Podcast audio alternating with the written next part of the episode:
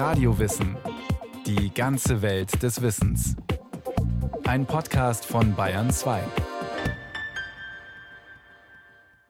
Radio Wissen. Heute geht's um Computerspiele. Die boomen und das seit Jahren. In der Games-Branche wird richtig viel Geld verdient. Dabei fing alles ganz klein an, mit einem eckigen Ball und zwei Strichen als Schläger.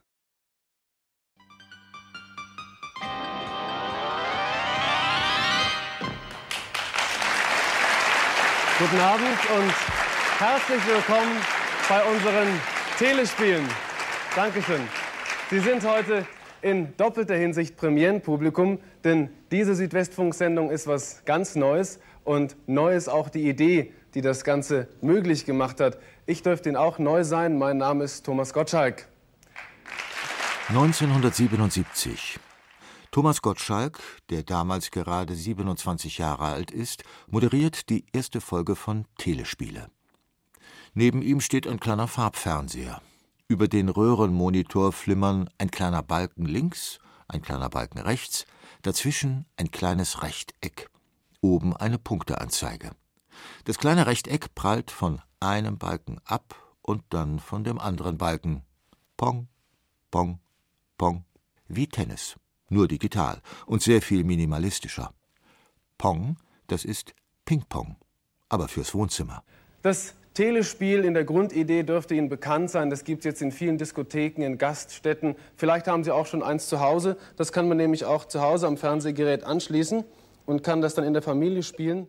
Dass man das, was auf einem Fernsehbild zu sehen ist, direkt beeinflussen kann, hat mit einem kleinen flachen Kästchen zu tun, das auf dem TV-Gerät steht und aus dem zwei kleine Steuerknüppel herausragen. Eine Spielekonsole. Und auf der spielt Thomas Gottschalk nun gegen sich selbst. Ich versuche das jetzt mal alleine, ist aber gar nicht so einfach. So nach dem Motto, besiege dich selbst. Ich kann dann hier feststellen, welche Hälfte von mir die bessere ist. So. Das, was der junge Thomas Gottschalk hier 1977 vorführt, ist Pong. Pong ist da schon fünf Jahre alt. 1972 erscheint Pong als Spielautomat von der frisch gegründeten Firma Atari. Aber Pong sorgt nicht nur als Automatenspiel in verrauchten Kneipen und Diskos für Aufsehen, sondern auch in den Wohnzimmern. Die Historikerin Angela Schwarz, Autorin des Buches Geschichte in digitalen Spielen, erinnert sich. Das war richtig aufregend damals. Es ist ja eigentlich aus heutiger Perspektive ein sehr, sehr, sehr schlichtes Spiel. Aber es war regelrecht eine große Aufregung, da vor dem Fernsehgerät zu sitzen und dann dieses Spiel nutzen zu können. Und ich glaube auch, wir haben da stundenlang davor gesessen. Heute gilt Pong als Urvater der digitalen Spiele. Natürlich, schon vorher wurden Computer benutzt, um darauf zu spielen. Bekannt ist zum Beispiel Tennis for Two, das auf einem Oszilloskop gespielt wurde und als ein Vorgänger von Pong angesehen werden kann. Und trotzdem ist Pong etwas ganz Besonderes, sagt Stefan Schwingeler, Professor für Medienwissenschaft in Hildesheim. An Pong knüpft sich die Etablierung einer Computerspielindustrie. Das war also das erste Computerspiel, das man wirklich kaufen konnte im Geschäft. Das ging vorher nicht. Also es gab vorher schon Computerspiele, die aber zum Beispiel im Kontext von Universitäten nur zugänglich waren, weil da die Computer waren. Aber mit Pong konnte man auf einmal, oh Wunder, ein Computerspiel an seinen heimischen Fernseher zum Beispiel anschließen, was die Rezipientinnen dieser Zeit zum ersten Mal in die Lage versetzte, wirklich ein elektronisches Bild mit ihren Händen zu manipulieren. Pong steht also, wenn man so will, für den Beginn einer neuen Kulturtechnik.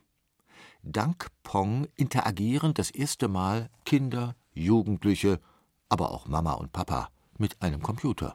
Zu Hause oder in der Kneipe oder mit Hilfe der eigenen Stimme in Gottschalks Telespielen. Damit Sie nur nicht glauben, ich erzähle Ihnen hier Hokuspokus, können wir das auch im Studio mal ausprobieren wenn die rote Hälfte und die gelbe Hälfte mal ein bisschen Mannschaftsgeist entwickelt und über diese Studiomikrofone oben an der Decke einen Ton abgibt, dann müsste das eigentlich auch funktionieren. Wenn ich hier mal bitten dürfte, mein gepflegtes A. Hat sich's gerührt? Nochmal dann. Eben, vor das war ein B. Doch mit Pong beginnt noch etwas anderes, nämlich die Geschichte kommerzieller Computer und Videospiele. Pong, das ist der Anfang einer Industrie, die in Deutschland 2021 fast 10 Milliarden Euro umgesetzt hat. Stefan Schwingeler. Damit meine ich, dass hier Computerspiele zum ersten Mal zu einem Produkt werden, in dem hier also auch ein Geschäftsmodell entsteht, das sich um dieses neue Medium herum entwickelt. Also hier entdeckt man an dieser Urform das, das Spaß macht, dass die RezipientInnen da den Eindruck haben, dass sie handeln können am Bildschirm und mit bewegten Bildern handeln können. Und das ist sozusagen der Kern dieser Faszination. Und daraus entwickelt sich eine Professionalisierung dieses Themas. Also es gibt dann auf einmal Game DesignerInnen, ja, in der Folge. Es gibt Menschen, die damit ihr Geld verdienen, Computerspiele zu entwickeln und Computerspiele zu verkaufen. Zu den ersten, die mit Computerspielen ihr Geld verdienen, gehören der junge Informatiker Steve Wozniak und sein Kumpel Steve Jobs, die eine Pong-Variante namens Breakout programmieren, die man auch allein spielen kann. Statt zwei Balken gibt es nur noch einen. Und den kann der Spieler am unteren Bildschirmrand hin und her bewegen. Oben befinden sich Mauersteine, die verschwinden, sobald der Ball sie trifft. Heute ist Breakout ein Klassiker der Computerspiele. Und die beiden Entwickler Wozniak und Jobs werden später zu Legenden. Wozniak als genialer Apple-Tüftler und Jobs als manischer Tech-Visionär.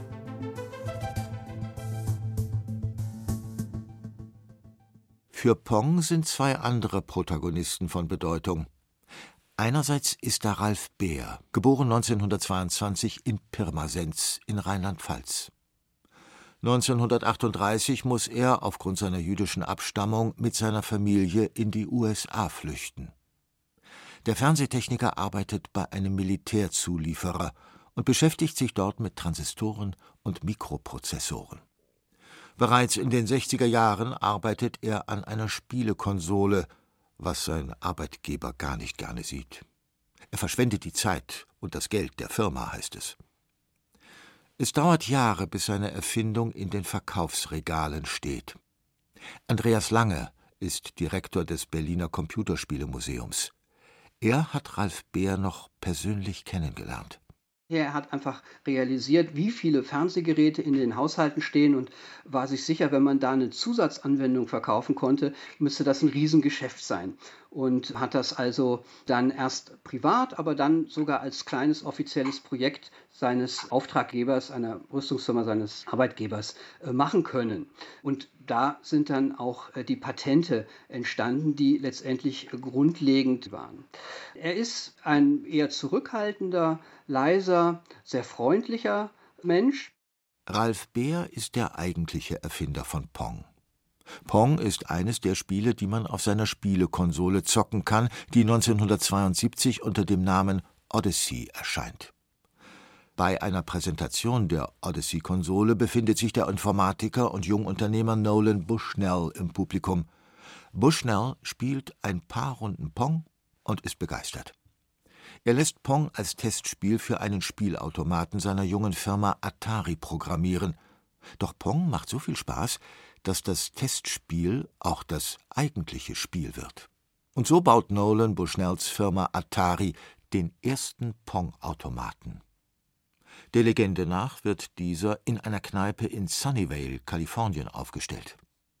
Zwei Tage später ruft der Kneipenbesitzer bei Atari an und beschwert sich, das Gerät sei kaputt.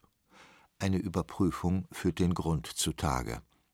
Es wurden so viele Münzen in den Pong-Automaten eingeworfen, dass es zu einem Kurzschluss kam. Pong ist eben aufregend, neu und ganz anders als die ollen Flipperautomaten, Dartscheiben und Billardtische. Während Nolan Bushnell als Atari-Gründer zur Legende wird, gerät der eigentliche Pong-Erfinder Ralph Beer fast ein wenig in Vergessenheit. Seine Konsole verkauft sich, auch dank des Pong-Booms in den Kneipen und Diskotheken, zwar halbwegs anständig, sie wird aber auch kein Riesenerfolg. 2006 ehrt ihn der damalige US-Präsident George Bush mit dem Orden National Medal of Technology, der höchsten US-Auszeichnung im Bereich Wissenschaft und Technik. 2014 stirbt der Videospielpionier im Alter von 92 Jahren. Atari wiederum verdient gut an Pong, auch wenn die Firma zur Zahlung von 700.000 Dollar für die Nutzung des Patents verdonnert wird. Bis 1983 werden über 8000 Pong-Münzautomaten verkauft. Doch die Pong-Begeisterung verfliegt irgendwann, sagt Andreas Lange. Der Pong-Automat war ein großer Erfolg, allerdings nicht von allzu langer Dauer. Denn das Pong-Spielprinzip ist natürlich limitiert. Man will dann mehr, man will dann komplexere Aufgabenstellungen haben. Und äh, insofern gab es dann sogar so eine kleine Pong-Krise im Automatengeschäft, auch hier in Europa dann angekommen, nachdem eben viele Pong-Automaten nachgebaut worden sind war dann eigentlich eine Übersättigung eingetreten und gleichzeitig fehlten eigentlich die spielerischen Innovationen. Es gab dann Quadropong von Atari, da konnten dann vier Spieler spielen. Aber am Spielprinzip selber änderte sich eigentlich vergleichsweise wenig. Das war dann vor allen Dingen äh, Spielen wie Space Invaders 1978 rausgekommen, vorbehalten, die eben wirklich dann nicht nur neues Gameplay einführten, sondern eben auch eigentlich Story-Elemente, weg von dieser Sportthematik hin zu Weltraumschlachten. Das war natürlich sehr faszinierend. Ja, von da an entwickelte es sich eben auch nochmal ganz anders weiter, als das in der Pong-Frühzeit der Fall war. Bei Space Invaders steuert der Spieler eine Kanone und schießt Aliens ab, die sich von oben nach unten bewegen. Space Invaders profitiert von dem Star Wars und Alien Fieber der späten 70er und wird zu einem spektakulären Erfolg. Der Videospielautomat wird sogar so erfolgreich, dass in Japan für kurze Zeit die 100-Yen-Münzen knapp werden. Space Invaders ist eine japanische Entwicklung und begründet den Aufstieg Japans zur Videospiel-Supermacht. Aus Japan kommt zwei Jahre später auch ein anderes Spiel, das heute jeder kennt, nämlich Pac-Man. Ja, Pac-Man steht für eine weitere Entwicklung in der Computerspielgeschichte, denn Pac-Man führt nochmal was Neues ein im Vergleich zu Pong, nämlich eine Figur. Die haben wir nämlich bei Pong noch nicht. Da sehen wir nur die Balken, die sozusagen unpersönlich in diesem Bildschirmcontainer äh, zu schweben scheinen. Und Pac-Man ist zum ersten Mal so eine richtige Figur, die wir mit einer Persönlichkeit quasi versehen können. Pong und Pac-Man sind ähnlich aus Game Design äh, und wie sie zum Beispiel Räume aufspannen. Sie sind nämlich beides Spiele, die auf einem Bildschirm sich befinden und äh, die ich also so in diesem Bildschirmcontainer sozusagen rezipieren kann. Pac-Man, Space Invaders, Asteroids und viele andere dieser frühen Spiele aus den Spielhallen finden früher oder später auch ihren Weg ins Wohnzimmer. Denn 1977 bringt Atari eine Spielekonsole heraus, die Geschichte schreiben wird – das Atari Videocomputersystem VCS, später umbenannt in Atari 2600, verkauft sich über alle Modelle hinweg etwa 30 Millionen Mal.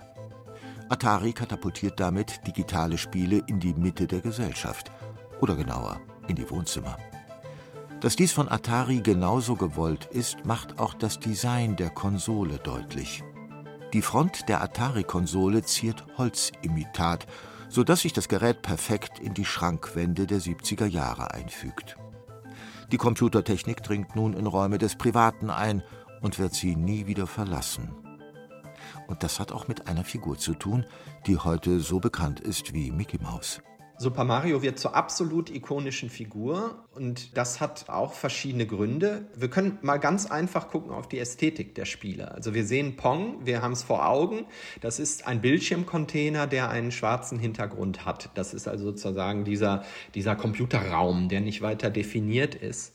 Und Super Mario macht eine Designentscheidung, die wahnsinnigen Impact hat, würde ich sagen. Das ist nämlich die Tatsache, dass da der Hintergrund hellblau ausgestaltet ist. Auf einmal kriegt es eine Luftigkeit und Leichtigkeit und eine quasi eine echte Landschaft, die hier uns vor Augen geführt wird. Und das Schwarz des Hintergrunds, das wir eigentlich kennen aus den früheren äh, Computerspielen wie Pong, Pac-Man, Space Invaders, Asteroids. Das Schwarz des Hintergrunds, des undefinierten Computerraums wird hier eingesetzt und wird auf einmal aufgeladen mit Bedeutung. Super Mario heißt ursprünglich Jumpman und ist Tischler. In dem japanischen Spiel Donkey Kong aus dem Jahr 1981 muss er seine Freundin aus den Klauen des gleichnamigen Gorillas befreien. Weil die Pixel damals so grob sind, dass man der Figur keinen vernünftigen Mund designen kann, bekommt Mario, pardon, Jumpman, einen großen Balken als Schnurrbart verpasst. 1985 erscheint Super Mario Bros. für das Nintendo Entertainment System und schreibt Videospielgeschichte. Denn wenn Mario vom Level 1.1, ja, der Oberwelt, der schöne blaue Welt, hinabsteigt durch die Röhre in den Untergrund, haben wir auf einmal wieder einen dunklen schwarzen Hintergrund und wir sehen, auf einmal ist Mario in die Erde gegangen, ja, in den Untergrund gegangen. Und das sind so vielleicht auf den ersten Blick Kleinigkeiten, aber diese Designentscheidungen, die schmücken Super Mario Bros. Das Durchqueren von Welten ist in der Spielhalle nur eingeschränkt möglich, schließlich muss man dauernd Geld nachwerfen. Zu Hause allerdings hat man mehr Zeit und das bringt andere Spiele hervor. Zudem erobern neue Geräte die Wohnungen, sogenannte Heimcomputer. Die sind vor allem in Deutschland beliebt und stehen nicht so sehr im Wohnzimmer als vielmehr im Hobbykeller, im Arbeits- oder Kinderzimmer. Die Historikerin Angela Schwarz. Der wichtigste ist sicherlich dieser Commodore C64, der für die Entwicklung von einzelnen Spielen nochmal einen ungeheuren Boost auslöst, einen Boom. Da, da gibt es dann eben auch noch Weiterentwicklungen und äh, Konkurrenzprodukte wie, wie von Atari etwa. Und danach geht es richtig los und der PC, der ab Anfang der 80er Jahre sich erstmal für ganz andere Zwecke zu Hause etablieren kann, ne, für Beruf, fürs Schreiben, Tabellenkalkulation und anderes wird dann eben auch mehr und mehr fürs Spielen genutzt oder nebenher. Mit den Heimcomputern geht auch eine technische Innovation einher. Man kann den Spielstand speichern und später weiterspielen, wenn die Schule endlich aus ist. Spiele wie die Weltraumsimulation Elite aus dem Jahr 1984 machen sich das zunutze. In den eigenen vier Wänden kann man nun ein ganzes Universum aus klobigen Polygonplaneten und Sternen entdecken. Die Folgen für die Spielekultur sind gewaltig. In der Frühzeit der Computerspiele geht es fast ausschließlich darum, sich mit anderen zu messen. Ziel der Spiele ist es meistens, eine hohe Punktzahl zu erreichen. Die Spiele sind so konzipiert, dass man sie theoretisch endlos spielen kann, bis Game Over ist. Doch jetzt, auf den Heimcomputern, geht so viel mehr. Sobald aber natürlich Speicherung eine Rolle spielt, ändert sich auch ganz stark das Game Design, indem natürlich ich hier auf einmal die Möglichkeit habe zu pausieren, das Spiel abzuspeichern und dann wieder aufzunehmen an einem bestimmten Punkt. Also die Tatsache, dass ich speichern kann, begünstigt in der Folge der geschichtlichen Entwicklung dann eben auch Game Design, das zum Beispiel Geschichten erzählt. Also Computerspiele werden dann in der Folge auch zu Medien, die Geschichten erzählen und ich als Spieler kann diese Geschichten peu à peu nachvollziehen. Heute ist es ganz normal geworden, dass Spiele Geschichten erzählen. Aus den frühen Automaten, Konsolen und Heimcomputerspielen ist ein Medium entstanden, das einen riesigen Einfluss auf die Popkultur hat. Mit Computerspielen werden heute Milliarden verdient, aber sie können zugleich auch Kunst sein und regelrecht subversiv. Vor allem aber sind sie allgegenwärtig, sagt Sonja Fitzek, Professorin für Game Studies in Köln. Wir haben tatsächlich Millionen von Spielern auf der ganzen Welt. Also das ist schon etwas, was man in 70er Jahren, wenn wir über Pong denken, auch in 80er, 90er nicht gesehen hat. Dass die Bevölkerung, dass so viele Leute in der Gesellschaft spielen. Das ist natürlich auch damit verbunden, dass man solche Geräte wie sogar Smartphones hat. Also man kann tatsächlich Videospiele oder elektronische digitale Spiele auf ganz vielen Geräten plötzlich bedienen. Und in manchen Orten der Welt, wir sind eine digitale Gesellschaft geworden. Die Generation von heutigen Bachelorstudenten oder Schülern, die treffen sich tatsächlich in Spielwelten und äh, das ist ein bisschen so ein, genau, so ein Spielplatz geworden. Computerspiele, und dazu hat auch die Pandemie beigetragen, sind heute oft das, was im Englischen The Third Place genannt wird. Ort 1 ist die Familie, Ort 2 ist die Arbeit, Ort 3 sind Treffpunkte wie Bowlingbahn, Fußballstadion, Opernhaus oder eben Computerspiele. 2021 gab die Popsängerin Ariana Grande im Computerspiel Fortnite ein Konzert. In virtuellen Spielewelten wird heute gespielt, geratscht, gelästert und abgehangen. Hier zeigt sich auch eine Verbindung zu Pong. Pong war ein Spiel, das Menschen vor dem Fernseher zusammenbrachte. Heute bringen Spiele Menschen im Internet zusammen. Die frühen Automatenspiele mit ihrem Fokus auf Bestenlisten sind ebenfalls etwas, das man in der heutigen Videospielkultur noch wiederfindet. Der Wettstreit am Computer heute E-Sport genannt, lässt Millionen Menschen auf YouTube oder Twitch mitfiebern.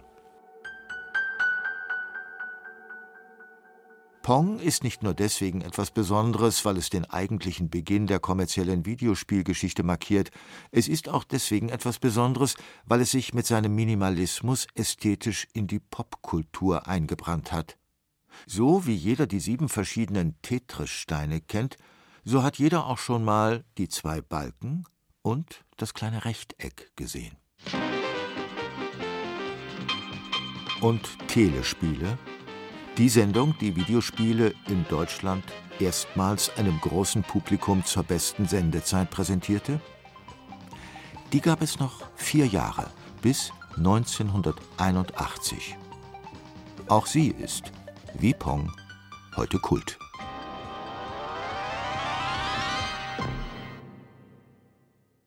Pong, Pac-Man, Super Mario, eine Radiowissen-Folge von Christian Schiffer.